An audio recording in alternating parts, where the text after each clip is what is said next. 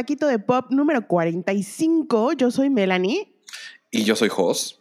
Y pues hoy estamos grabando en domingo, Día del Padre, con una copichuela. eh, a la salud de todos sus, papaces. Este, y los que son papás y nos escuchan, que creo que poco. Seguro no tenemos ni un papá que nos escuche. Exacto, como que no es muy nuestra audiencia, ¿verdad? Estoy, pues no, y ni siquiera de, bueno, es que ni siquiera tenemos como muchos amigos que tengan hijos, creo. Exacto, sí, exacto. Al menos yo no. No, ni yo, poquitos. Creo que, creo que Rodrigo ya. Exacto. Bueno, a ver. Pero eh, bueno, no importa. Eh, empecemos con nuestros taquitos de canasta. Y el primero fue que en la semana eh, Cia estaba tuiteando con sus followers y de pronto le preguntaron que si haría una colaboración y pusieron una foto de Nicki Minaj. Y ella se soltó de, claro, me encantaría, soy súper fan de Cardi B. Entonces, güey, se le vino, le llovió, se le vino todo encima. Con justa razón, ¿no? Pues, totalmente. O sea, uno, confundir mujeres de color en esta época eres como de, dude, no mames. Y dos, dos viejas que se turbo odian.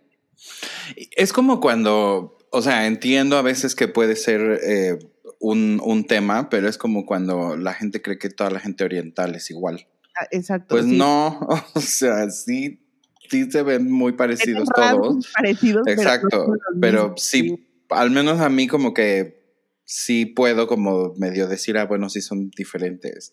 Entonces, ahora, los asiáticos, pues sí, a lo mejor tienen rasgos mucho, muy característicos, todos. La gente afroamericana o la gente negra, pues no todos son iguales. Entonces, como que decir eso es como muy tonto. Y luego se quiso, como que no sé, se envolvió ella sola en una. Solita en decir, no, pero es que yo no me quiero meter entre la pelea de ellas, no sé qué, la gente así diciéndoles, güey, o sea, ni siquiera se están peleando ahorita en primer lugar porque están, ocupadas en el tema del Black Lives Matter, entonces, ¿qué, ¿tú qué? Y después ya como que borró el tweet y dijo, ay, perdón, la cagué. Bueno, pero dime una cosa, ella, ella, o sea... Ellas, ellas están muy activas en el tema de Black Lives Matter, porque que yo sepa, la Nicki Minaj no. La Nicki Minaj está activa promocionando su single. No yo no he visto que haya puesto nada. La Cardi B es mucho más. Tampoco he visto que haya puesto gran cosa, pero es más. Y también como, sí, es un poquito, ha, sido un poquito más este em, vocal al respecto. Pero Nicki Minaj no, yo no he visto nada de Nicki ah, Minaj. Y además ni siquiera me gustaría que Nicki Minaj dijera algo como que una, o sea, una mujer que está casada con un este, acosador y luego el hermano es, está acusado de violación y de pedofilia, o sea, no, hell no. Y luego hace canciones con el Takeshi que también está en lo mismo, yo creo que ya, este es el círculo de ella. Pero bueno, otra noticia que salió esta semana es eh, que anunciaron una nueva serie mexicana en Netflix que se llama Oscuro Deseo. Eh, con los protagonistas que son Alejandro Spacer y Maite Perroni. Y se supone que la historia va de que ella es una señora, una alta ejecutiva, que está casada y tiene un hijo y se va como una vacación y tiene un amorío con el Alex Spacer, que obviamente es mucho más joven que ella. Y después, pues se torna como que en algo más que solo una aventura. Mirada de mujer del 2020. Sí, pero se va a tornar así como en obsesión mala onda. Entonces ahí, yo lo único que digo es que no, o sea, no. ¿Obsesión mala onda de quién? De ella. De, no sé, solo dice que. A lo mejor va a ser así como, este, ¿cómo se llama? Atracción fatal. Pues va a ser una cosa ahí, sí, sí, sí, sí, sí. Que ella era la, la, jefa y te estaba como en una posición como de ventaja y de poder con él. Y entonces como que tenían una fer, pero medio que... No, que que va a ser al revés. ah, de él a ella. Sí, porque ella va a regresar a su vida de pareja, de mamá, y sabes, y él como que la va a seguir, algo así. No sé, no estoy segurísima 100%, pero eh, no sé, a mí es que Maite Perroni es buena actriz. Eh, no, ¿no te acuerdas de esa escena que pasan en todos lados donde según esto la atropellan y se da vueltas como en un sobre la ventana del coche y luego según ella se pega con el espejo y se cae. Además en cámara lenta. Todo en cámara lenta, todo en cámara lenta. y pues el Alex Pacer, pues tampoco según yo es como tan buen actor, no sé, dependerá de quién dirija y tal, pero pues, a ver, yo últimamente no estoy muy, mm, muy ilusionada con las series mexicanas que ponen en, en Netflix. ¿Por? No sé. O sea, como que esa de Control Z se me hizo súper chafa copia de Assassination Nation. Um, ah, pues no, sí, tiene, tiene sentido lo que dices. Y luego, después de ver la última temporada de La Casa de las Flores, que dije, híjole, de veras, mano. Pero bueno, eh, no sé cuándo se estrena, pero ahí está ese, ese nuevo proyecto. Y oye, a ver, cuéntame una cosa. ¿Ves que salió todo un desmadre de que criticaron a las Kardashian por irse a su rancho de Wyoming? Sí. Que además dices como de, güey, o sea, es su rancho, eh, viajan en privado, este, como que ya la cuarentena le vale a todo el mundo, entonces, pues, ¿qué más les da, no? Pero a mí lo que me sorprendió es que dijeron que que Chloe Kardashian anda otra vez con Tristan Thompson? Pues hay como muchos rumores de, que, de que la Chloe está más bien como haciendo cuarentena con el Tristan.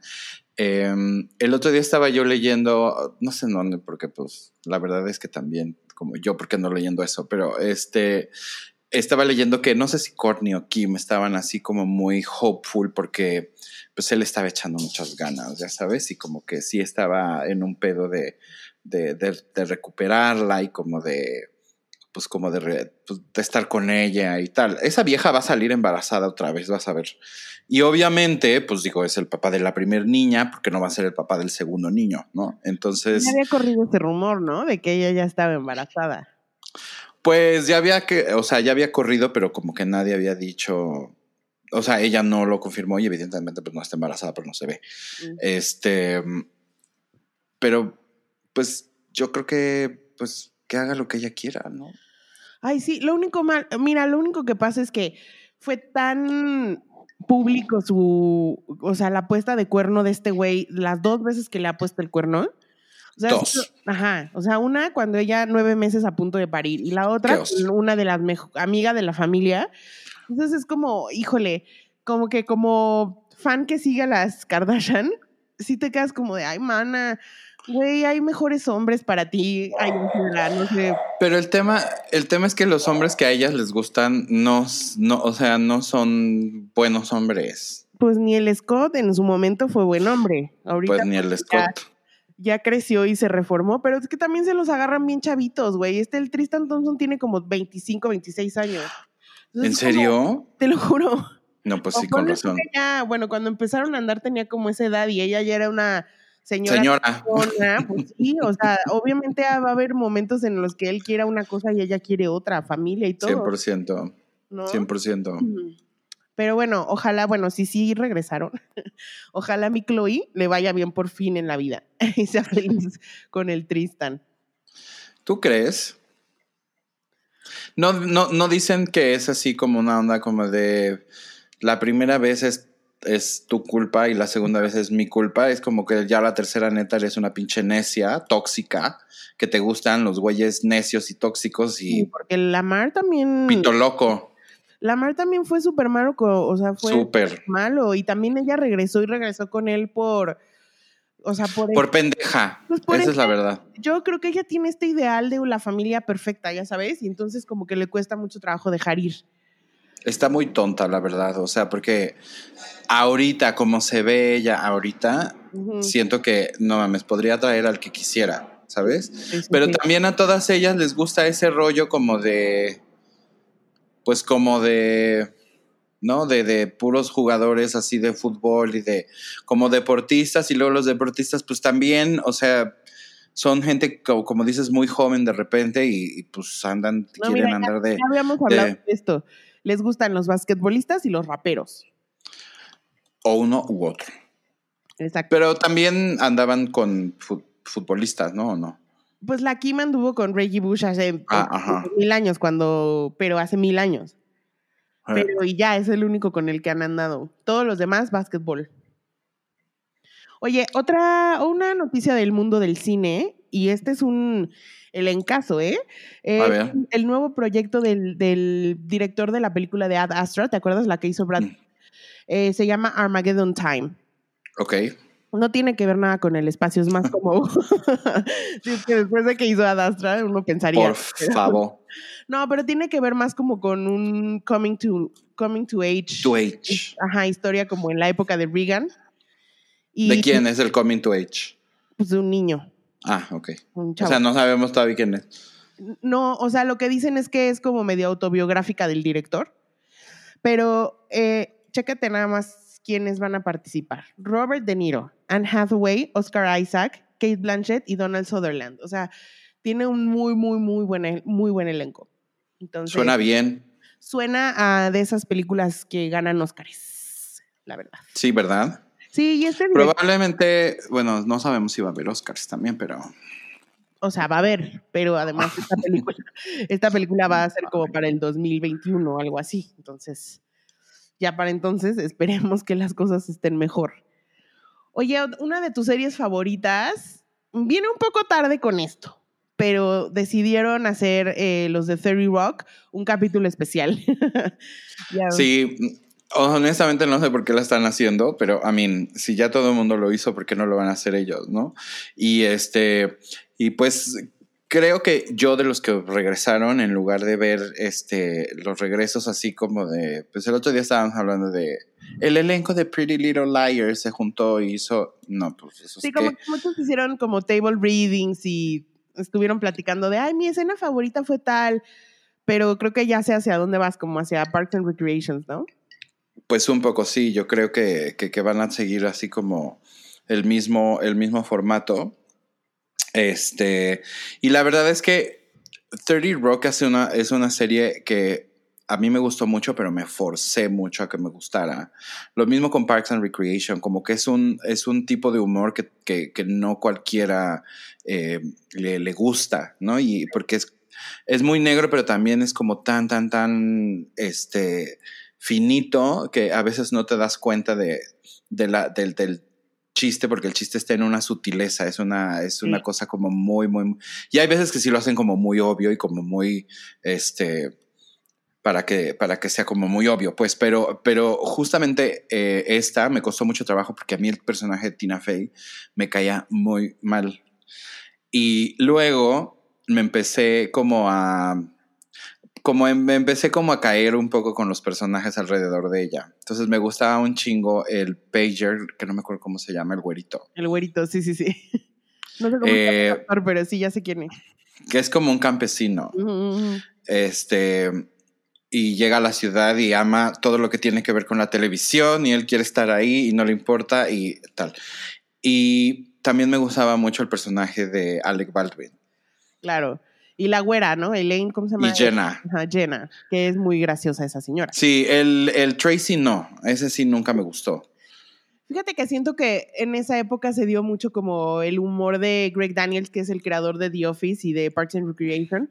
Es como este humor que de verdad lo ves y dices, güey, me da hasta pena ajena lo que están haciendo estas personas, ¿no? Porque es como de, güey, no pueden ser tan tontos y patéticos y, y, que hagan estas cosas, pero son muy divertidas las series y creo que si hacen un poco eh, como este pedo que está haciendo, que hizo Parks and Recreations en su tiempo, que en su momento que fue, sí hacer algo por Zoom, pero eran los personajes, no los actores, que eso es bastante interesante. Sí, eso estuvo padre. eh, y, al final como que terminé como queriendo a Liz Lemon. Entonces como que ya ahorita sí puedo decir que me emociona un poco el tema de que, de que vaya a haber un, nuevo episodio de Theory Rock. Y con el déficit de cosas que vamos a tener en otoño, porque hay miles de cosas que no se pudieron seguir sí, que separaron producciones, etcétera. Exacto, entonces creo que este tipo de esfuercitos que, eh, online y, como con los elencos nos van a hacer el paro porque pues neta no va a haber que ver. Sí, y oye, hay una, bueno, cambiando de tema ahora sí a otro, pasando a otro taquiro, eh, que no sé qué pensar de esto, no sé, porque no hay mucha información, pero eh, Guillermo del Toro va a hacer una versión de Pinocho. Pinocchio. Exacto, y ya anunciaron que Ivan McGregor va a ser Jiminy Cricket, o sea, Pepe Grillo. Sí. Para los de habla hispana. este, lo que no sé, o sea, me encanta la idea de que Guillermo del Toro haga una historia de Pinocho. Sí es Pero... que era al estilo de de Guillermo del Toro. Pero no sé por qué de pronto el Ivan McGregor dijo que podría ser que hubiera una canción, o sea, que él fuera a cantar en la película, lo que se me hizo rarísimo. Bueno, ya, ya cantó en Mulan Rouge y a lo mejor lo que van a hacer es una versión musical obscura de Pinocho. Pues es, no, no, yo sé que Ivan McGregor canta, porque ha salido en varias películas donde canta, pero se me hizo raro que Guillermo del Toro dijera, ah, voy a hacer un musical de Pinocho, aunque sea oscurón, está raro, no sé.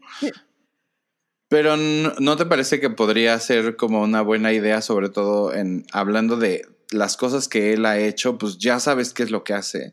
Siento que nunca has visto que haga una cosa como un musical, o sea, es como algo muy extremo y a lo mejor es como un take interesante de un musical, porque si tú te fijas, el, la del, la del, la última que hizo, la del monstruo este ver, ah, The Shape of Water, esa, esa pudo haber sido un musical.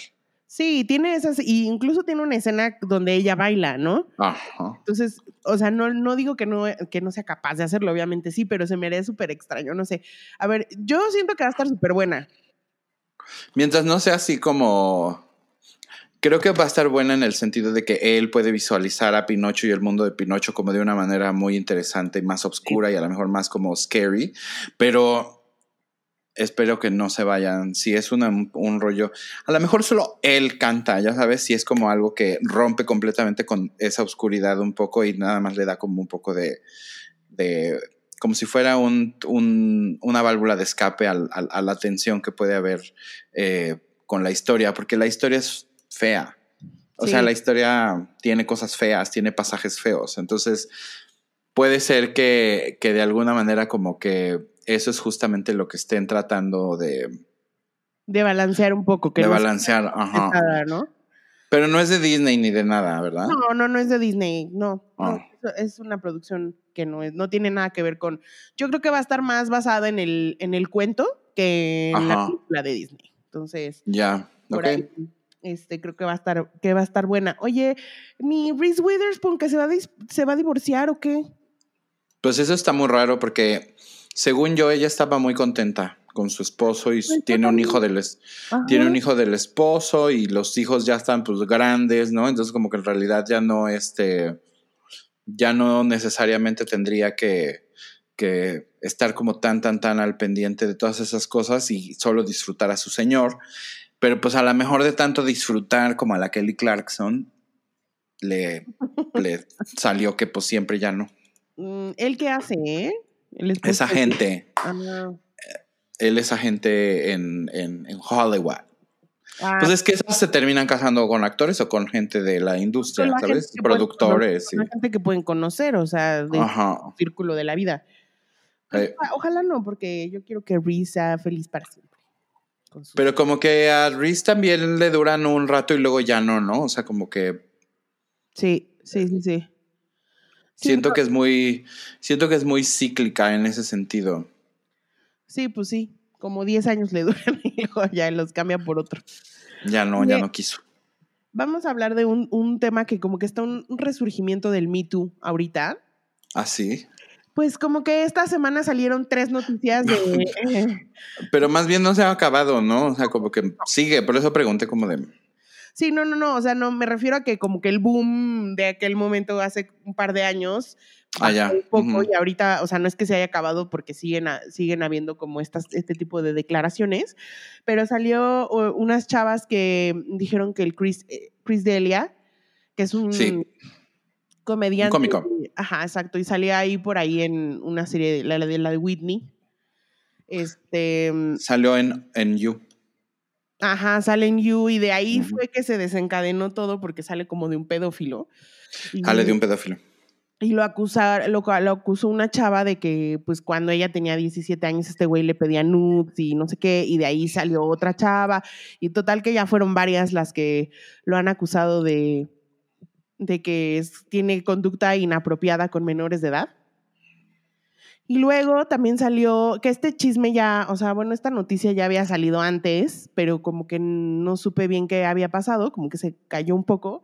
Y es que Danny Masterson, eh, que era Hyde en That 70 Show y luego tenía este show en Netflix con, justo con, con Ashton Kutcher, eh, que se llama The Ranch, eh, también lo acusaron tres mujeres de, de, abuso sexual. Este sí fue abuso sexual. Y como que, había, como que cuando pasó esto, hace creo que como un año, año y medio, Netflix canceló la serie. Sí. Y él salió a decir como de, güey, se me hace súper injusto porque esto no es cierto, la, la, la. Y Netflix dijo, mira, sean peras o sean manzanas, chao. Este, eh, pero bueno, y, y, sí, están diciendo que ahora sí ya es probable que lo, que lo metan a la cárcel y le den hasta de entre 40 y vida en prisión vida en prisión, tanto así. Sí, yo creo que aquí es un pedo de que hay pruebas, hay todo. Entonces, lo que estaban diciendo es como de, ¿y de esta cómo lo va a sacar eh, la, la, iglesia de la cienciología? Porque esto ya no se ve como que ni ellos lo puedan ayudar, ¿no? Tu Lía Remini ha de estar feliz de la vida, ¿no? Sí. yes, yes. Exacto. Y también salió una chava eh, donde puso un tweet como hablando de que de su experiencia con Ansel Elgort, que, que menciona ella como, güey, y a pesar de que estaba yo llorando y que me dolía y que Lala, porque era su primera vez, él como que hizo comentarios así de, no paró y además hizo comentarios eh, como feos ahí diciéndole como, we need to open you up, ¿se cuenta? Y ahorita ya salió él a decir como de, o sea, no, o sea, sí, no estoy negando que tuve una relación con esta chava, pero ella tenía 17 y yo 20 y este y fue consensual y, pues, o sea, lo único que hice mal es que no manejé bien la ruptura porque, este, pues, lo gusté, ¿no? Entonces, o sea, no sé, ahí está como echándole un poco la culpa a ella de no manejar bien también ese, esa ruptura, ¿no? Pero de verdad es que yo sigo impresionado de, de, la cantidad de porquerías que pueden salir en ese sentido, pero además como de los güeyes, qué pedo. O sea, qué pedo. No sé. Entiendo que todos hemos sido cabrones con alguien alguna vez en nuestras vidas, eso lo entiendo. Entiendo que a lo mejor hay veces en las que cuando eres muy, muy joven no tienes como la capacidad em, emocional eh, como para, o la madurez emocional más bien, como para manejar una ruptura de una manera en la que no sea de una manera objeto para la persona. Yo creo que todos hemos estado en esa situación de un lado o del otro. Pero, o sea, compartir, comportarte, para mí lo que de verdad se me hace impresionante es como de cómo es posible que te vayas a comportar con una persona de una manera eh, que, que, realmente como que... No, y también sabes que como que salió a decir como yo no sabía que, que ella sentía esto, ¿sabes? Y es como, es que, no sé, es que es como problemático porque, por un lado, siento que los hombres están han crecido toda su vida como para ellos, o sea, ser muy egoístas en ese sentido. Ya cuando salen y las mujeres dicen, ah, pues es que yo sentí esto y esto y esto, y pues es que no dijiste a esa en el momento pues es que no, o sea, sabes, como que es una relación súper complicada y también los hombres tienen que, pues lo que hemos dicho muchas veces en este programa, como que están en un también proceso de aprendizaje de toda la vida habían sido como, como permitidos, o sea, les permitían que hicieran lo que les diera la gana y ahorita estamos en un tiempo en el que no y entonces pues tienen que aprender también a adaptarse. Ahora, yo no entiendo por qué un tipo como Chris Delia tiene que estar escribiéndole a chavitas de 16, 17 años y pidiéndoles nudes cuando es un señor de 34 años o no sé cuántos años tenga. Pero no lo sabes, por pervertido, ¿por qué va a ser? pues sí, por eso. es que no entiendo por qué tienen que ser así de cochinos, viejos cochinos.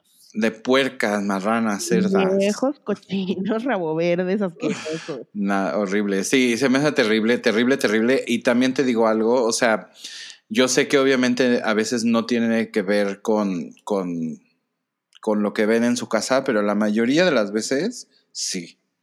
Entonces, también es pensar en, en, cómo es que hasta ahorita, pues prácticamente en toda la historia de la humanidad, el hombre ha sido creado con un privilegio, ¿no?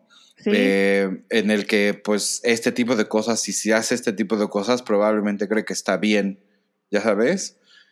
Entonces, y, claro. o sea, es lo que te digo, o sea, es como, ahorita está habiendo un cambio cultural, social por todos lados y, pues ni modo, hay que, va a haber consecuencias y solo de esta manera, habiendo consecuencias, es que se hacen los, los cambios verdaderos. Exactamente. Por eso, pues el Danny Masterson, si esa es la consecuencia que tiene que ir a la cárcel él para que los demás no estén haciendo las porquerías que hacen, pues so be it. No, pues sí, también porque tiene que pagar lo que hizo. O sea, no es como nada más te voy a mandar a la cárcel como ejemplo, es porque realmente cometiste un crimen. Eh. Em, oye, eh, bueno, en otras noticias menos, menos feas. Eh, Pablo Alborán, que es este cantante español mm, como de pop, balada pop, salió del closet y se declaró gay esta semana. Come on. ok.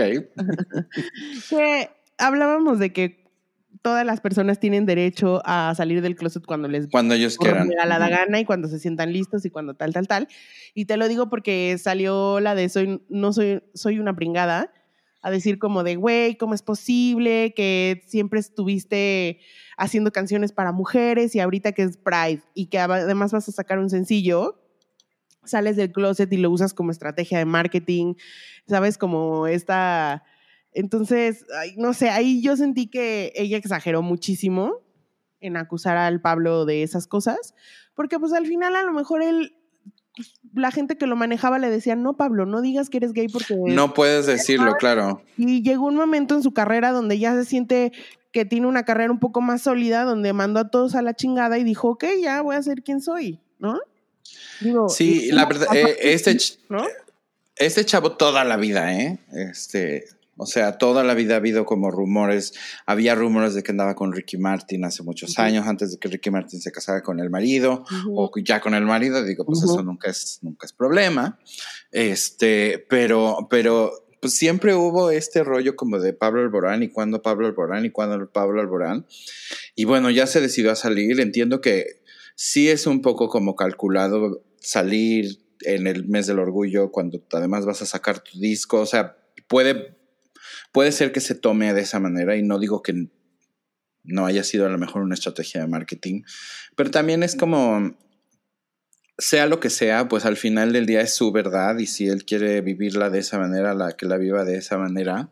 Este, lo que a mí no me gusta, por ejemplo, es que empezaron también como a, empezaron también como a decir, Carlos Rivera, ahora cuando sales, dude, déjenlo en paz, o sea, no, es como, si el güey es gay, da igual, me explicó. Y si, y si, y si quiere salir, que salga. Y si no quiere salir, que no salga. Como que no tiene ni siquiera la. No tiene la obligación de hacerlo, eso es a lo que voy. No, no le debe nada a nadie, no le tiene por qué explicar nada a nadie, ni a los, ni a las este, revistas de chismes, ni a los fans, ni a, nadie, A nadie. A nadie. Más que a él. Pero lo que me sigue pareciendo muy terrible es que este tipo de cosas sigan siendo noticias. Es como, who the fuck cares? Es correcto, pero es lo que te decía la vez pasada, ¿no? Con, con este chavo que, que, salió del closet, de, que salió como queer, y que decíamos justo esto, y que te digo que, que, por ejemplo, el Richard Madden, que lo joden, aunque él vive su vida y tal, tal, tal, lo joden. O sea, por ejemplo, Juan Gabriel vivió su vida como le dio la gana y también siempre se especuló, pero él nunca salió a decir como de soy gay. Pero Juan Gabriel dijo lo que se ve no se juzga. Es como decirles sí, pero no les voy a decir yo de mi boca, jamás en la vida les voy a decir. Porque son unos pinches juzgones, por eso nunca lo quieren decir. Y yo creo que, o sea, Juan Gabriel, probablemente, ¿quién será? Como Little Richard o Liberace, no sé, este tipo de personas como que, que, que son como muy, muy, muy grandes, son como de los Elton John, que son de los pocos que les han como permitido un poco, o sea, ¿no? Ser como ellos son y, no matarles la carrera, pero ¿cuánta gente hay que no le han matado la carrera también? No, totalmente. Y pues bueno, pues buena suerte, Pablo Alborán, este nuevo capítulo. Bienvenido. Welcome to the family. Exacto. Cuando sean guapos, y Cuando no sean tan guapos, pues mejor que se queden ya como del otro lado. Oye. Para que las mujeres sigan diciendo, es que todos son gays. Luego uno por eso está sola. Oye, ya para terminar nuestros taquitos, eh, ahí salió una, ¿ves que siguen en este desmadre la Amber Heard con Johnny Depp por una demanda putrimillonaria de 50? Ya me tienen harto. Bueno, resulta que los abogados de Johnny Depp presentaron unas pruebas de que Cara de Lavín, Amber Heard y Elon Musk habían tenido un trío en el departamento de Johnny Depp. Y eh, Seguramente sí. Pues yo no, o sea, porque además, Cara de Lavín sí salió un ratito con ella, ¿no? Con Amber, con Amber Heard. Porque la Amber es. Sí, claro. Y según yo sí salió. Eh, según yo sí salió con ella y este. Y no dudaría que en una de esas, pues en una, en un viaje de esos que se pega el Elon Musk, este, se echara un trío con estas dos y pues tal. Pero Nunca lo dudaría. Ya salió Elon Nunca Lo a ver, yo ya les dije 300 veces que yo cuando me enredé con la Amber Heard, eh, fue un mes después de que ellos ya habían terminado. O sea, yo ni conocía a Johnny Depp, ni tengo ni idea ni nada. Y he estado como muy constante con ese, eh, con ese mensaje desde que lo embarraron en este, en todo este pedo. Entonces, pues a ver, mm, no sé, no sé qué creer de esto. Yo siento que en mm. Hollywood pasan unas cosas que uno no ni sabe. Bueno, y además, y además todo es una cochinera, todo es un cochinero, Melanie. O sea, no dudes nunca si te dicen que toda la gente que dice así de cuando Mel Gibson salió y dijo que había gente que tomaba sangre y no sé cuántas cosas, no lo dudes. No te lo, juro, no lo dudes, no lo dudes, no lo dudes. Ay, no, no lo dudo ni tantito. Ni tantito. Oye, em, como hoy es Día del Padre, sí. vamos a hablar de, así como hicimos el, el de los días del, Día de las Madres, vamos a hablar del del Día del Padre. Que son de acuerdo. los papás que son los mejores papás y los peores papás de la televisión el cine. Ever. Ever. Bueno, los que nos acordamos, seguro ahí de películas viejitas. Ah, más bien, ajá, más bien son de los que nos acordamos. Ajá. y de los que, que, que creemos que, que, podemos hacer una buena lista entre good and bad. Oye, ¿qué, ¿con qué, cuáles quieres empezar? ¿Con los buenos o los malos? ¿O los vamos campechaneando? No, pues podemos empezar como porque los buenos, porque los malos son los sabrosos, siento. Ah, sí, sí, sí. Bueno, los, los buenos papás, hay, hay muchos buenos papás. Eh, sí. En realidad en la televisión generalmente lo que pasa es que los papás son como medio ausentes, medio clules de lo que pasa en la familia y eso los vuelve un poco cagados, ¿no? Pero una familia que vimos que son unos papás un poco diferentes es la de en Modern Family, porque, por ejemplo, Phil es un papá súper eh, involucrado en la vida de sus hijos y en todo lo que pasa y es un idiota, pero un idiota que quieres, ¿no? O sea, que es... A mí me desquicia un poco, pero, por ejemplo, el papá, el Jay Prickett, Pritchett, este, güey, lo amo. Es, lo amo. Güey, tiene muy mal carácter, pero es buen papá. O sea, al final adopta al niño como el hijo de ella, o sea, como que sí, o sea, de Sofía Vergara y como que con los hijos grandes tiene sus cosas, pero también los apoya y los quiere sí, y sí. familia todo el tiempo. Y, con los nietos y todo, sí. Y al final los dos papás, eh, este, se me fueron sus nombres en la serie. Ay, no me acuerdo de sus nombres. Pero bueno, los, los papás gay, pues están con los papás con sus, con sus hijos, eh, muy a su estilo y muy a su modo, pero también siempre están ahí súper pendientes y, y tienen buena relación con los niños, ¿no? Son más intensos, digamos. Ellos son más intensos. Este, uno se llama Mitchell y el otro se llama Cameron. Ah, Cameron, sí, es que estaba pensando en su nombre de actor que es Eric. Eric. Ajá. Y luego otro papá que me cae muy bien. Sí. Es Hal, el papá de Malcolm in the Middle. bueno, Hal, Hal, Hal, podría en un, en un universo así como medio paralelo ser un poco como Homero Simpson brought to life, ¿no? pues no, no siento que sea tan Homero, fíjate. O sea, lo que pasa es que es un señor middle class pobre, o sea, middle class. Ultra loser.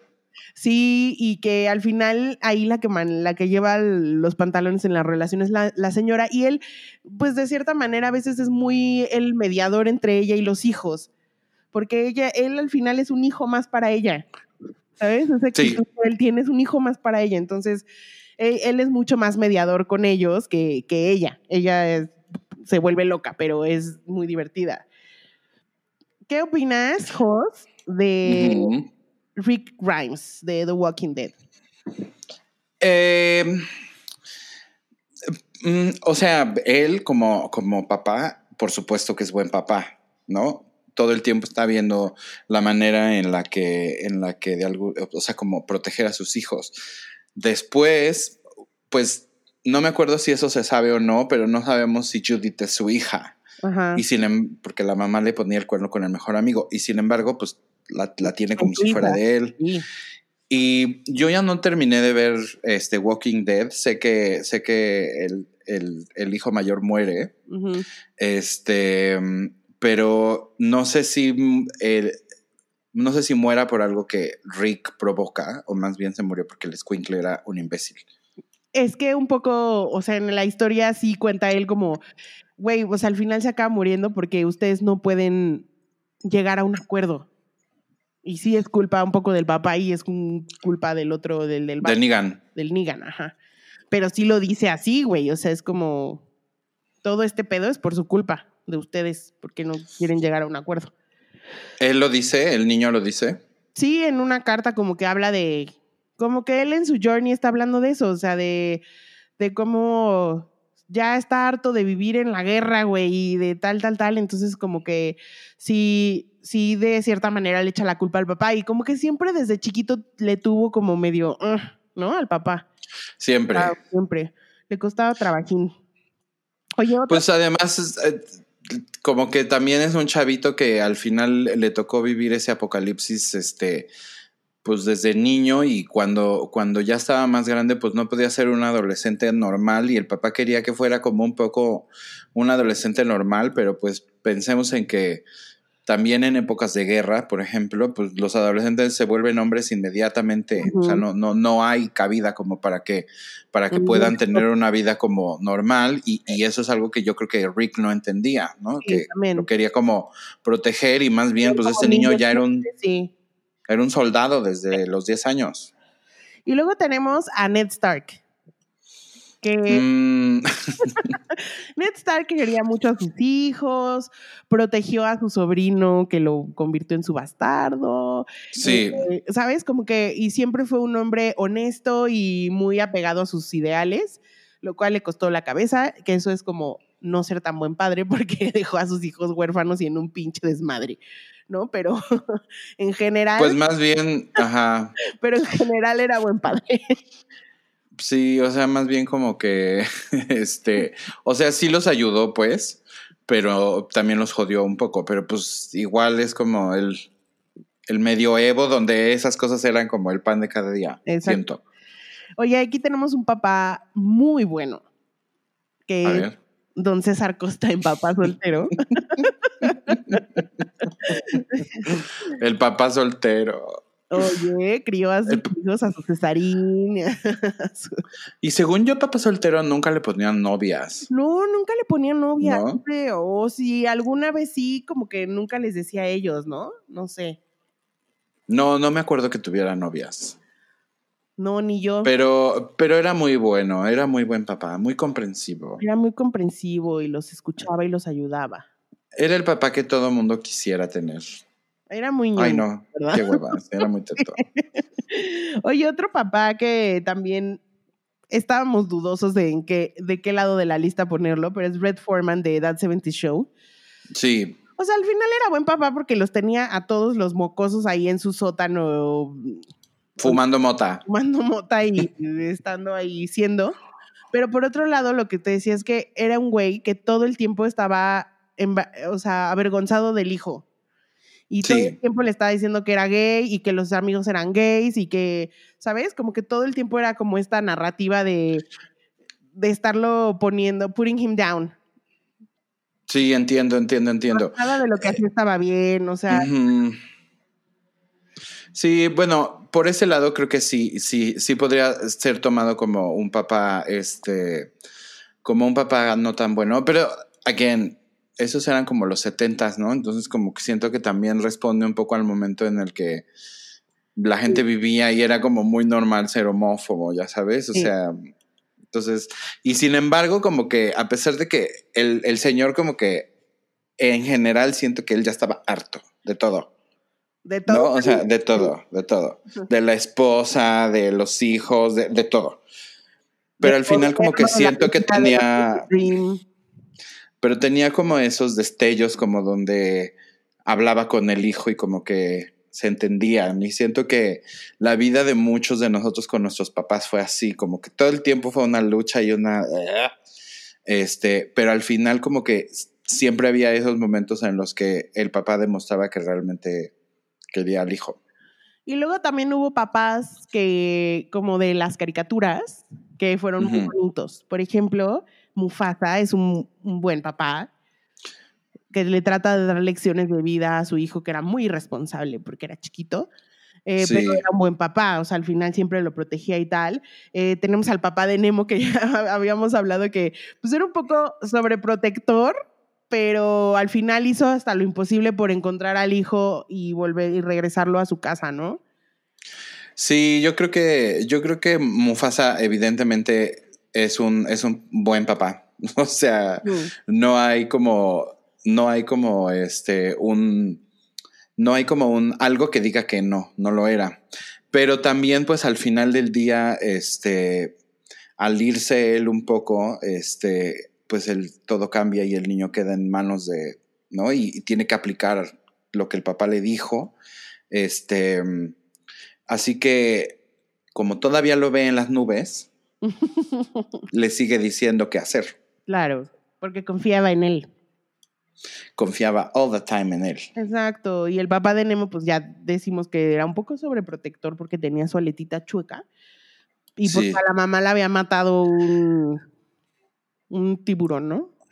Sí, era, era, o sea, digo, era un helicopter parent, así se les llama, estos que quieren estar todo el tiempo controlando la, hija, la vista, la, digo, la, la, vida de los hijos, pero además que les tienen la clase de inglés y la clase de ballet y la clase de karate y la clase de no sé qué, porque en realidad lo que quieren es uh, que sus hijos sean así como ultra plus, ¿no? Que sean en la vida. exitosos en la vida. Exacto. Oye, pero ¿sabes quién también era un papá muy comprensivo? El, ¿Quién? Eugene Levi en, en American Pie. Lo amo. Como que él, ¿sabes? Como quién también, Stanley Tucci en la película de que sale con Emma Stone. También es como un papá buenísima También, ¿sabes quién siempre hace sus papeles? Paul Rudd. Sí, de acuerdo. Paul Rudd siempre es el papá cagado, buena onda, que es como, como si fue, como el amigo de sus hijos. Es como cool es un papá cool, sí. Pero creo que el papá más bueno, icónico de la, del, mundo del espectáculo va a ser siempre el papá de La, la vida es bella. Ay, my God. ¿Verdad? Porque él hace que el niño nunca se dé cuenta de toda la maldad que hay alrededor de ellos. Aunque él esté sufriendo y todo, nunca, el niño nunca sufre y gracias a su... Nunca. ¿No? Y él... Nunca.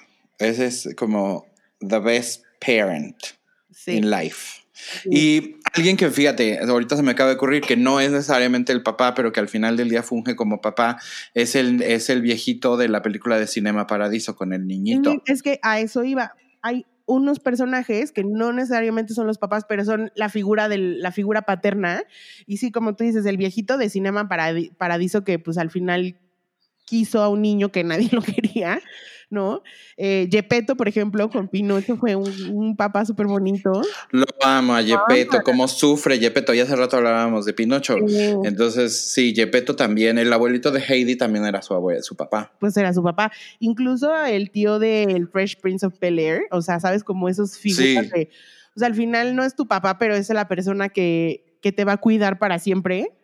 Eh, sí, estoy de acuerdo. Se merecen una mención honorífica aquí. A todos los que son, a todos los que son, este, todos los que son papás, que no son biológicos, pero que hacen, ese, hacen ese trabajo de, educar y querer a los niños.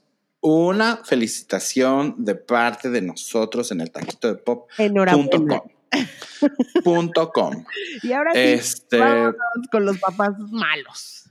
Esos son los que nos gusta odiar a todos. Híjole, yo el que no puedo y no soporto y no puedo con él porque todas las veces la caga es Mickey Donovan en Ray. Ray Donovan, estoy de acuerdo. Es un, es un viejo desgraciado. Ese, ese es malo, es malo, es malo, es malo. Güey, mete a los hijos en toda clase de problemas y quiere luego que los rescaten y los, los extorsiona y, o sea, no puede ser que sea un hombre tan malo. No, no puedo creerlo. Es, eh, además es, es este, o sea, no le importa llevarse a sus hijos entre las patas, ni siquiera es como de, bueno, yo hago mi pedo y, ya, ¿no? Sino los involucra. Él cree que los hijos le, porque son sus hijos, le deben esa lealtad y que lo que él diga tienen que hacer. Pues es nuestros códigos como de, siempre es, es, raro, pero como que siempre hemos visto a la mejor a la mafia rusa, conocemos a los yakuzas, conocemos a la mafia italiana, pero la mafia este, irlandesa es, eh, o sea, como que no, no siempre de alguna manera como que se toca ese tema y, y es un poco lo mismo, son los mismos códigos, ya sabes, como de familia y, familia este primero y, nos cubrimos entre nosotros o nos... Pero este viejo no, este viejo se los echaba, se los chingaba a los hijos. Sí, malvado. Oye, uno que pusimos de este lado y que mucha gente seguramente no está de acuerdo con nosotros es eh, Homero Simpson. Es el peor. sus perritos. es que están este, atentos. Oye, eh, Homero Simpson es el peor de todos. Es un papá egoísta, la verdad. ¿No? Lo que él hace lo que le da la gana. Mediocre. Sí, mediocre. Sí, es un papá chafa. Aunque sí, tiene sus capítulos donde quiere mucho a Maggie y no sé qué tanta cosa. Pero... No, pero a ver. No es que no quiera a sus hijos, sí los quiere. El pedo es que es tan self-centered y como tan, tan, tan egoísta que a veces no pone eh, las necesidades de ellos este, al frente en lugar de las suyas. Totalmente. Y luego tenemos a gente como Darth Vader. El peor también. Bueno, pero él es víctima de sus circunstancias. Es un poco víctima de sus circunstancias y al final se redime un poco, pero al final sí, sí, estuvo, eh, pues, o sea, sí le hizo daño a los hijos, este, tuvo que no sé, o sea, quería destruir una galaxia entera y no le importaba quién se llevara entre las patas. También creo que fue, como dices, víctima de sus circunstancias, porque según yo, él no sabía que sus hijos estaban vivos. vivos. Y luego cuando se topó con este, con Luke Skywalker, dijo, ah, caray, pues Luke, I am your father. no. Darth Vader lo que pasa es que estaba mal de la mente. Estaba enfermo de poder también, mira. Estaba enfermo, estaba... Eh, se enfermó. Sí, pero yo creo que es uno de los papás de malos, o sea, de malos, así como de los más cabrones. Sí, sí, sí, sí, sin duda. Y otro, otro muy icónico es Jack Nicholson en The Shining. ¿no? Al final.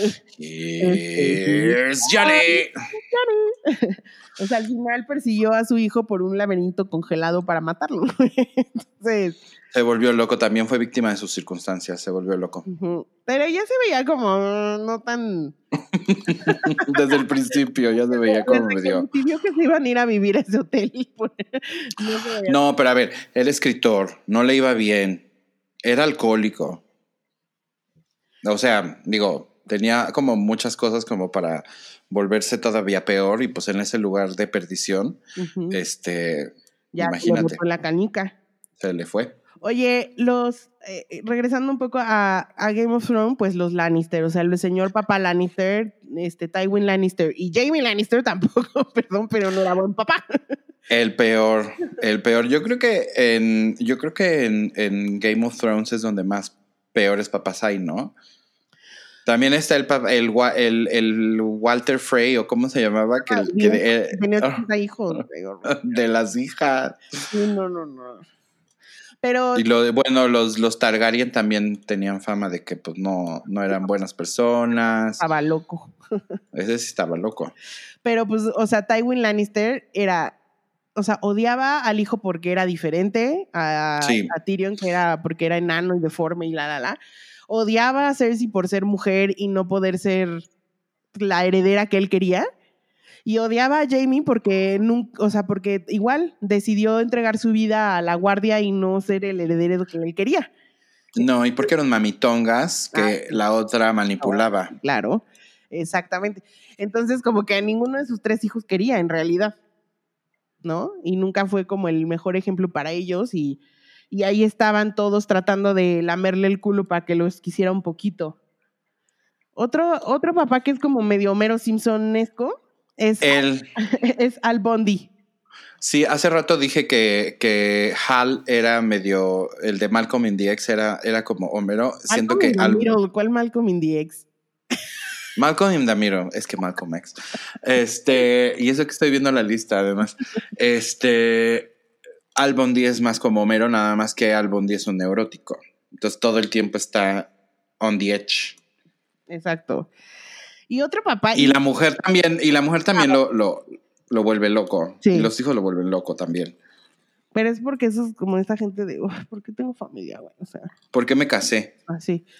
Oye, otro papá que también, un poco como Red Foreman, es Don Draper, ¿no? Que es un, un, un espejo de lo que sucedía en los 50s y 60s con cómo eran los papás, que en realidad eran proveedores nada más de, de cosas, pero en realidad nunca se involucraban en nada con los hijos muy ausentes, este, muy egoístas también, porque pues Don Draper también tomaba decisiones como muy de, me voy a casar y si quieres, ¿no? O sea, esta es la, la señora, esta, es la señora que va a ser tu nueva mamá y listo. Y ya está. Sí, y sí, era un señor muy egoísta, la verdad, porque creo que al hijo chiquito ni lo vio como dos veces. El hijo chiquito de entrada, el que era el papá realmente, era el, segundo esposo de Betty Draper. Exactamente. Eh, eso estamos hablando de Mad Men. Mad Men. Sí, sí, sí.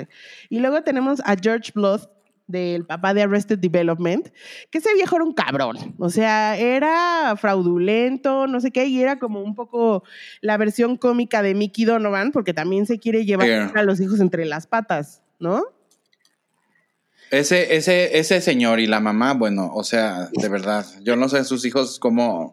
Pues por eso cómo, así, No, o sea, como que sí es una familia como muy gacha, la verdad. Súper disfuncional.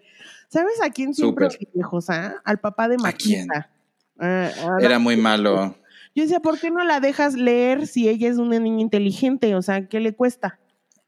Pero además como que también la peluceaban un chorro, ¿no? que era... la tenían para... Oye, me acabo de enterar, me acabo de acordar de un papá muy bueno. ¿Quién? De los que no son papás biológicos. Daddy Warbucks. Ay, sí, Daddy Warbucks. De Anita la huerfanita, su papá era lo máximo. Tienes toda la razón. Era muy bueno. Al principio. Muy bueno. Estaba Al principio no. estaba Al principio como que, ajá, como que no la quería mucho. Decía, ¿qué voy a hacer con esta? Y como que pues era más bien como lo mismo de que tener un perro era tener un niño para él. Sí. Porque ni lo iba a cuidar él. Tenía la casa llena de, de ah. servidumbre. Exacto. Pero pues la Annie ahí quería estar encima de él jugando con su avión, ya sabes, y él como de... Todo el día. Estoy trabajando.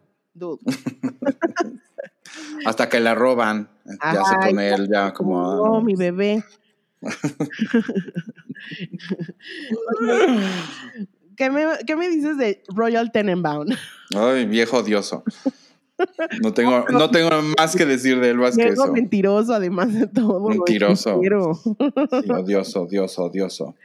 Y, y, y, también hablábamos de, por ejemplo, Ross Geller, ¿no? Que obviamente decíamos que es muy mal papá porque tuvo al hijo y como que lo vimos tres capítulos y nunca más supimos de él, hasta que volvió a tener un hijo, hasta que tuvo el hijo con, con Rachel y luego el niño ya nunca salió. Entonces, como que te hacen pensar que en realidad lo, se lo dejó a la mamá y a la esposa.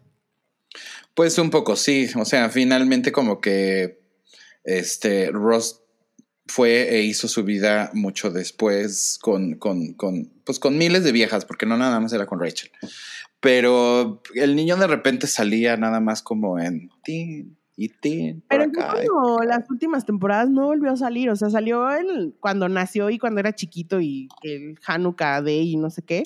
Pero ya cuando era más grande, o sea, ya cuando salió Emma, ya nunca volvió a salir el niño. ¿Sabes quién era? ¿Sabes quién este también tenía un hijo? Este, Jack de Will and Grace. Just Jack. Ah, sí es cierto. ¿Te acuerdas que tenía un hijo? Sí es cierto, no me acordaba de eso. Oye, pero ¿sabes quién era muy, muy, muy, muy, muy mal padre, los dos? Eh, ¿Quién? el padrino. Michael Corleone. Ah, pues sí. O sea, y el, o sea, el Pacino y, y Marlon. Y, sí. Los dos personajes son. Don Corleone y Michael Corleone. Los dos eran muy malos. pero pésimos familias.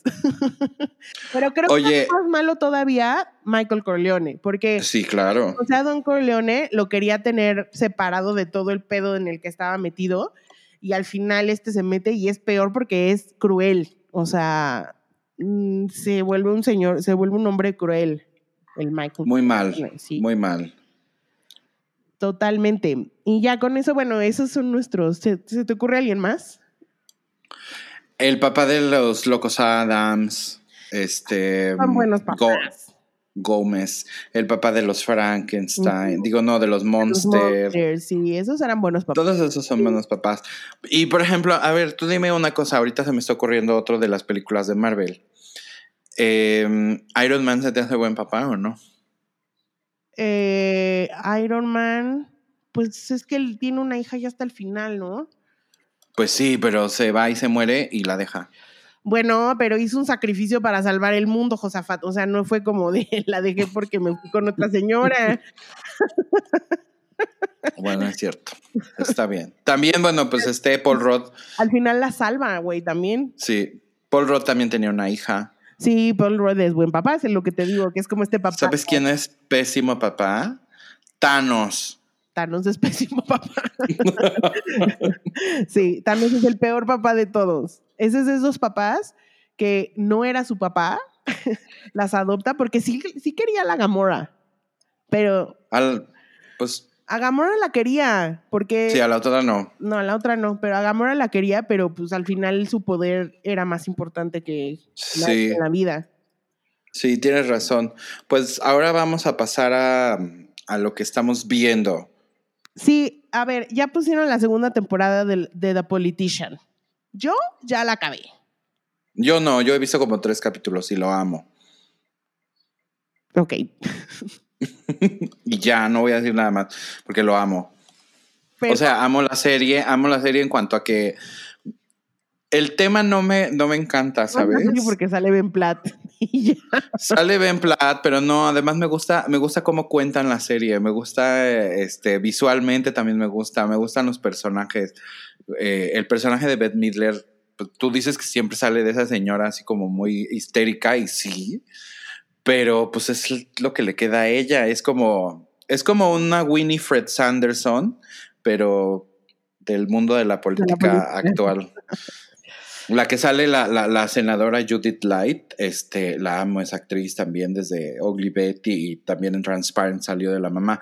Y luego, pues todos los personajes como jóvenes, es más, hasta Gwyneth Paltrow me cae bien porque es ese personaje donde ella es así. Ay, no, pero, o sea, a ver, digo, ya después verás, pero siento que la primera temporada estuvo muy bien y ahorita esta temporada la convirtió en algo turbo absurdo. O sea, como que le dio una... La primera era muy absurda. No, ojos, pero no, es que después es que se va a poner más absurda aún. Ah. Y por otro lado, siento que en, el, en este afán de utilizar sus, o sea, yo estoy hablando de Ryan Murphy, de utilizar sus series como plataformas de militancia. De militancia y del cambio, las vuelve como de, ay, güey, ya. O sea, no me estés dando lecciones de moral todo el día. Porque aquí es de de moral, de ética, de este medio ambiente, de, o sea, güey, no, ya, o sea, llega un momento. Pero es mal. Es, es too much. Como que yo siento que, o sea, somos todos los viewers la gata Melchora. Porque sí, porque primero decimos qué horror, no queremos ver como series que no tengan contenido, que no, o sea, que sean superficiales y que sean como, ya sabes, y por otro lado cuando tenemos un contenido un poquito más, un poquito más redondeado, porque también algo que me parece interesante es que en esta serie particularmente está explorando mucho como la fluidez sexual de los, de los personajes. O sea, hay, hay muchos personajes que, que, transitan como en ese universo y creo que, o sea, aparte de Pose, ¿no? Que también es de él y son como puros transexuales, creo que no vemos demasiado ese espectro, digamos, de, de, de, la comunidad en, en, en representado. Entonces, a lo mejor a ti te parece que es demasiado judgy pero siento que, también está estableciendo a lo mejor como una como postura de cómo la gente debería un poco medio de pensar respecto de este tipo de cosas. Siento que eso está perfecto. Esa, esa parte no, no le veo ningún problema. Pero hay otras partes dentro de la serie que, o sea, también se vuelven muy... Eh, ay, ¿cómo te digo? Es como... Preachy. Muy preachy, exacto. Y no, no sobre este tema en, específico, sino sobre muchas otras cosas que a lo mejor ni siquiera tienen tanto que ver con la serie, pero lo está metiendo muy a huevo, me pareció. O sea, ¿Te pareció que te, te, quieren aleccionar a la fuerza? Exacto, te quieren aleccionar de muchos temas cuando a lo mejor tendrías que escogerte unos dos, tres, unos dos y hacerlo muy bien. Pues yo te voy a decir la respuesta a esto. You are not the target. no eres el target de esa serie. ¿Quién es el y siento que es... ¿Quién es el target de esa serie? Pues son, es como una serie de centennials, ¿no? Mm. Porque es muy de, muy de, fíjate bien cómo abordan el tema como de que él, o sea, de alguna manera como que em, encuentra un poco el, el, la clave como para poder ser un buen político es ser el mismo y él tiene que pasar como por un proceso para poder llegar a, eso. Entonces, creo que es una serie que está planteada como para un público que es un poco más joven, donde pueden como absorber todas esas, porque también pues tú eres una señora de 30 y no sé cuántos años, casi 40, este, pero a lo mejor tu cerebro ya también procesa los temas que ves de una manera y a lo mejor la manera. ¿Sí me explico? O sea, como que. No, sí te entiendo, pero siento que para mi gusto fue too much. O sea, siento que lo hace bien porque está bien que tengas un niño trans en la serie y que lo muestres como en un personaje normal, o sea, de cualquier persona.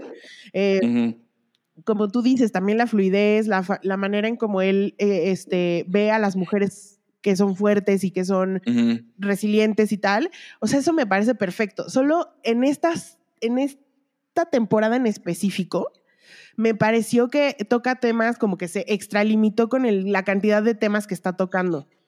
Ya. Pero no, no, o sea, no digo que esté toda la serie mal. Siento que este, este extra de cosas que le puso, para mí la hizo too much.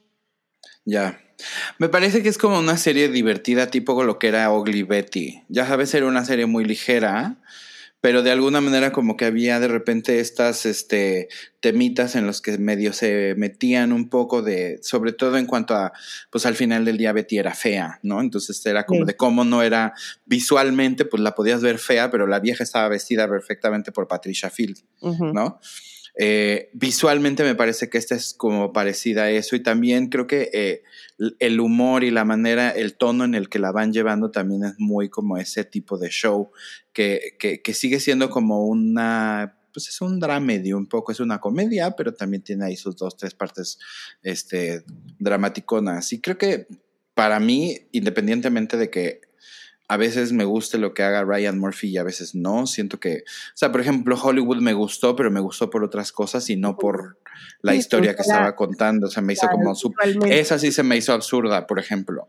Es que, bueno, ya tú la verás, pero, o sea, lo que no, no siento que esté mal esta serie, siento que es, de, es too much y que llega un momento que esa narrativa o esas cosas que él le pone entorpecen también el flu, la fluidez del programa y se, a mí me pareció que llegó un momento que se volvió tedioso. Ya, sí, y, creo que en ese sentido tienes razón de que a veces hay como mucha militancia y mucho todo el tiempo querer meter esta agenda de, de, de, de, lo gay y de, y de, y de, pues ahora más bien de lo que tiene que ver con... ¿Qué te digo? Está bien, pero escoge como dos temas y hazlos muy, muy cabrón para que entonces la gente se quede bien con ese mensaje. Bueno, pero ¿la recomendarías o no? Me gustó más la uno. O sea, la primera temporada se me hizo mejor, esta se me hizo como un poco repetitiva y, tediosona, pero no está mal. O sea, le pongo un, bueno. ¿qué te digo? Un 7.5. Mm, bueno. Sounds good, sounds good. Ajá. Bueno, pues pasemos ahora a nuestros taquitos de pop y de mierda. Dime tu taquito de pop. Mi taquito de pop se lo voy a dar a The King of Staten Island. Porque Dios mío. Ya les había dicho que la iba a ver y que les iba a contar si me gustaba o no. Y sí, me gustó, me gustó mucho.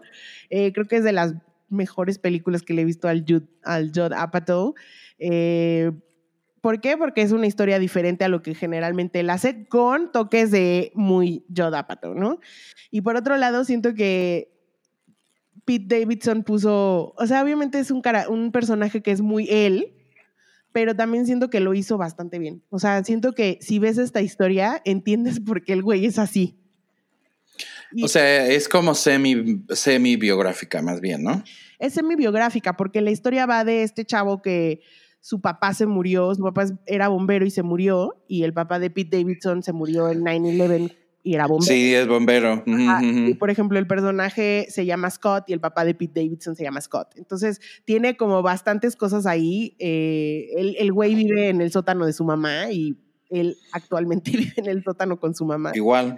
Que la casa es de él, o sea, él escoge vivir así, no es un güey pero porque también te das cuenta y habla mucho de que el güey tiene muchos problemas mentales, ¿sabes? O sea, su mental health no es muy sana. Entonces tiene problemas de autoestima, tiene problemas de ADD, tiene problemas de, está deprimido, o sea, tiene todas esta, estas cosas que pues muchas veces no se hablan de un chavo que está utilizando como muleta lo de la muerte de su papá. Entonces, está, está bastante interesante en ese sentido. Hay eh, partecitas donde dices como, ah, se quedó medio, medio, medio em, débil la narrativa o lo que sea, pero está buena, está muy buena la, la, la historia. Y no sale nada como de tipo Ariana Grande ni nada de eso, o sea, no se enfoca como... No, no, no, yo siento que es como de los early stages de su vida, o sea, es como más... Ya. Antes de que se volviera más famoso. Ok. Eh, ¿Y tu taquito de mierda? Mi taquito de mierda se lo voy a dar al señor Future. Muy bien. Platícanos por qué, porque es un miserable. Es un miserable que le quiere dar mil dólares de child support a su hijo, cuando el güey es millonario. Y ¿sabes qué es lo peor? Que a, la anterior este, señora, a su anterior señora, le hizo lo mismo. Pinche codo, güey. a dar también así. No. Güey, o sea, ganas millones, mínimo, mantén bien a tu Sí, no mames. Si ya los Ya fuiste a meter, ajá. Entonces, en nuestro taquito de Pop Edición Día del Padre, taquito de pinches mierda para Future. Por, por codo amarrado. ¿Qué es eso? Es correcto. me hace terrible, terrible, terrible. Mi taquito de pop se lo voy a dar a una cantante que me gusta mucho que se llama Annie. Ella es este, pues debe de ser sueca, no, es sueca creo, o noruega, no sé, de por allá. Este, y fíjate que tuvo un álbum muy famoso llamado Annie, por ahí del 2006 más o menos, y luego se tardó mucho tiempo y volvió a sacar otro álbum hasta por ahí del 2011 que se llamaba Don't Stop. Y ahora va a sacar un nuevo disco y acaba de sacar un sencillo para promocionarlo que se llama American Cars. Para mí es de esta generación como de cuando el pop eh, sueco hizo eh, así como kaboom en el mundo por ahí de finales de los 2000 de los 2000, principios de los 2010, eh, y toda esta generación como de Robin y Clear Up y este, incluso hasta podríamos hablar de, de, mm, de Roixop, pero también este, ¿cómo se llamaba? The Knife, ¿te acuerdas de todos esos? Bueno, pues Annie es un poco como de esa generación, me da mucho gusto. Muy bonito, muy, muy así. Eh, la canción está, está buena, está interesante y está como inspirada en Crash de David Cronenberg, que el otro día hablábamos de esa película. Se llama American Cars, búsquenla en Spotify y el disco sale en, octubre. Si quieren escuchar más de ella, búsquenla también en, en Spotify. El, el, segundo disco sobre todo se llama Don't Stop, es muy, muy, muy bueno. Y mi taquito de mierda, pues se lo voy a dar a... Mm, la verdad no tengo un taquito de mierda. Y estoy pensando en si realmente podría darle. Bueno, mira, vamos a hacer una cosita. A ver. Le voy a, le voy a dar un taquito de mierda a los. Este, ya que estamos hablando de música, le voy a dar un taquito de mierda a los Black Eyed Peas. sin ella, ¿no? Regresaron sin Fergie. En realidad creo que los Black Eyed Peas nunca se terminaron de ir. O sea, más bien era como un rollo como de ya no está Fergie, pero como que medio seguían haciendo cosas y luego Will I Am se puso a, producir y, y, tacó discos de él, este tenía canciones con la Britney, o sea, como que en realidad Black Eyed Peas nunca se dejó. Nunca se, ajá, nunca se, se, se, terminaron de ir, pero el rollo es que ellos, este, lo que hacen ahora es que como que tienen, ellos hacen la música y como que tienen, este, pues solistas que les, les echan a mano.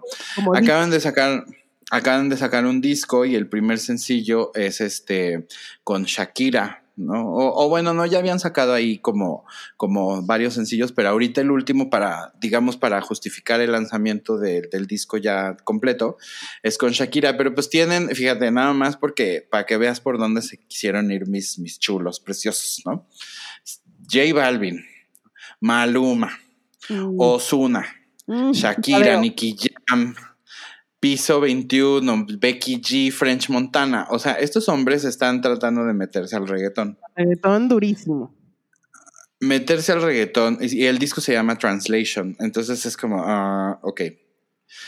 Pero el otro día alguien que conozco este, lo, lo definió y lo puso perfecto. Es como un disco de gringos metidos en un crucero escuchando música latina.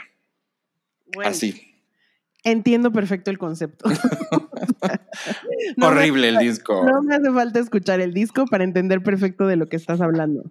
No, ni siquiera creo que lo tendrías que escuchar. O sea, yo escuché dos canciones y dije, escuché la de Shakira. Em, y pues, o sea, a mí no me gusta ya lo que hace Shakira ahorita. Entonces, como que ya de entrada, por eso ya no me gusta tampoco que, que salga aquí. Y escuché otra donde hacen como un no es como un sampleo, pero utilizan la misma como melodía para de la Isla Bonita y, tienen esa canción que suena como a la Isla Bonita. Son las únicas dos canciones que escuché de, de, ese disco y la verdad es que son bastante, bastante deficientes, por decirlo de alguna manera. Así es que taquito de mierda para Black Eyed Peas que no nada más siguen queriendo hacer discos, como, ¿por qué quieren hacer discos? Si ya nadie, ya fueron, sino también porque se quieren meter al mundo del, del, del, pop latino donde, perdón, pero no tienen nada que hacer. Así que. Hay un latino, hay un latino en Black Eyed Peas. Esa es la justificación, seguramente.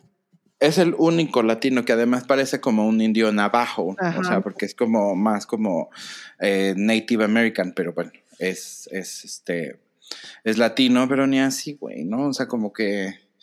Porque además es una onda donde está en spanglish todo, entonces es como en español lo de los artistas latinos, pero pues el Will I Am le rapea en inglés. Sí.